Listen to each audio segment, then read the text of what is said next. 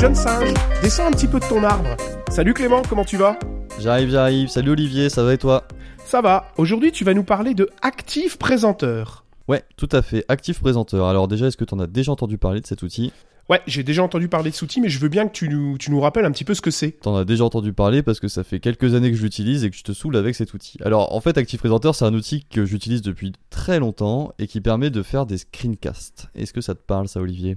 Des screencasts, c'est quand tu t'enregistres ton écran, c'est ça? C'est ça, ça permet de faire des tutoriels vidéo. Alors en fait, ça sert pas qu'à ça. Active Présenteur, c'est un logiciel qui est gigantesque. On peut faire plein de trucs avec. C'est un peu un, outil auteur à la storyline où on peut faire énormément de choses, du e-learning, etc. Mais moi, j'ai décidé de me focaliser aujourd'hui sur son usage pédagogique, screencast, tutoriel vidéo.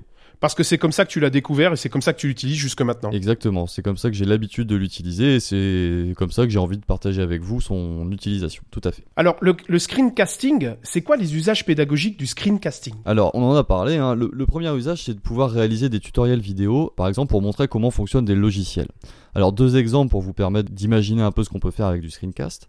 Euh, pendant le confinement, par exemple, euh, réaliser des screencasts sur des outils de classe virtuelle, comme Zoom ou comme Teams par exemple, bah, ça va permettre de finalement montrer euh, à vos apprenants et aux personnes qui auront ensuite à utiliser ce logiciel, bah, comment ça fonctionne. Donc vous pourrez leur montrer, bah, ici si je clique ici c'est le partage d'écran, ici si je clique ici c'est mettre en mute les utilisateurs, etc. etc. C'est un peu plus parlant qu'un tutoriel papier.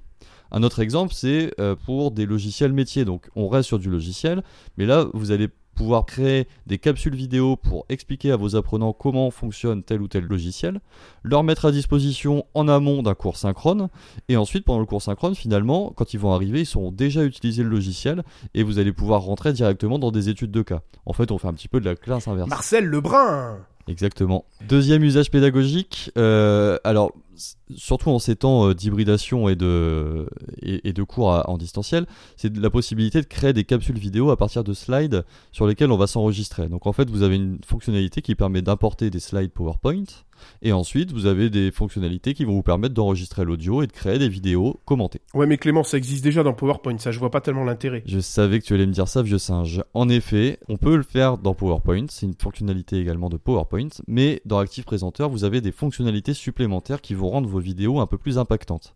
J'en cite quelques-unes pêle-mêle. Vous allez par exemple pouvoir zoomer sur une partie de l'écran. Donc quand vous voulez montrer quelque chose de très spécifique, une image, etc., bah vous allez faire un zoom sur cette image directement dans votre vidéo et ensuite un dézoom pour revenir sur votre slide. Vous allez pouvoir mettre... À partir de tes slides PowerPoint Exactement les slides PowerPoint intégrés dans Active Présenteur et vous mettez un effet qui va zoomer sur une partie de votre slide. Vous avez des effets de geste pour par exemple montrer des choses sur vos slides, des mises en surbrillance, vous avez la possibilité de faire du sous-titrage. voilà, vous avez énormément de fonctionnalités qui sont plus tirées finalement d'outils euh, de montage vidéo, mais qui vont vous permettre de faire des vidéos un peu plus impactantes que les vidéos que tu proposes avec PowerPoint Olivier. D'accord, ok. Allez, je te crois. Est-ce que tu as des trucs et astuces quand tu utilises Active Présenteur alors, truc et astuce, au début, c'est un outil qui paraît pas très ergonomique. Il y a des options un petit peu dans tous les sens et il faut s'accrocher. Et finalement, pour faire du screencasting et pour faire des capsules vidéo à partir de slides, par exemple, bah, vous verrez que vous allez très rapidement prendre en main le logiciel. Logiciel d'ailleurs qui est gratuit. Enfin, il est gratuit pour ses usages. Si vous voulez aller plus loin, ce que je vous ai dit tout à l'heure, hein, vous pouvez aller beaucoup plus loin avec cet outil. Là, par contre, vous allez passer sur une version payante que je n'ai pas payée. Ça marche sur PC et sur Mac? Ça marche en effet sur PC et sur Mac. Merci beaucoup Clément parce que moi je croyais que c'était surtout du screencasting et tu nous as montré qu'on pouvait aussi l'utiliser pour faire des vidéos avec des effets particuliers. Ça je connaissais vraiment pas du tout. Ouais et je pense que ça peut être vraiment quelque chose d'intéressant en ces temps de, de confinement, déconfinement pour mettre à disposition des, des ressources impactantes auprès de vos apprenants en amont ou en aval de votre cours. Ouais et puis j'ai aussi cité euh, Marcel Lebrun euh, pendant que tu parlais qui est en fait euh, bah, un des grands promoteurs des classes inversées et effectivement je pense que c'est un excellent outil de classe inversée ça en fait. Hein. Tout à fait. Bah merci, le jeune singe. Eh bien de rien, vieux singe, c'était un plaisir en tout cas de réaliser cet épisode encore une fois avec toi. Un plaisir partagé et on se retrouve sur les réseaux sociaux.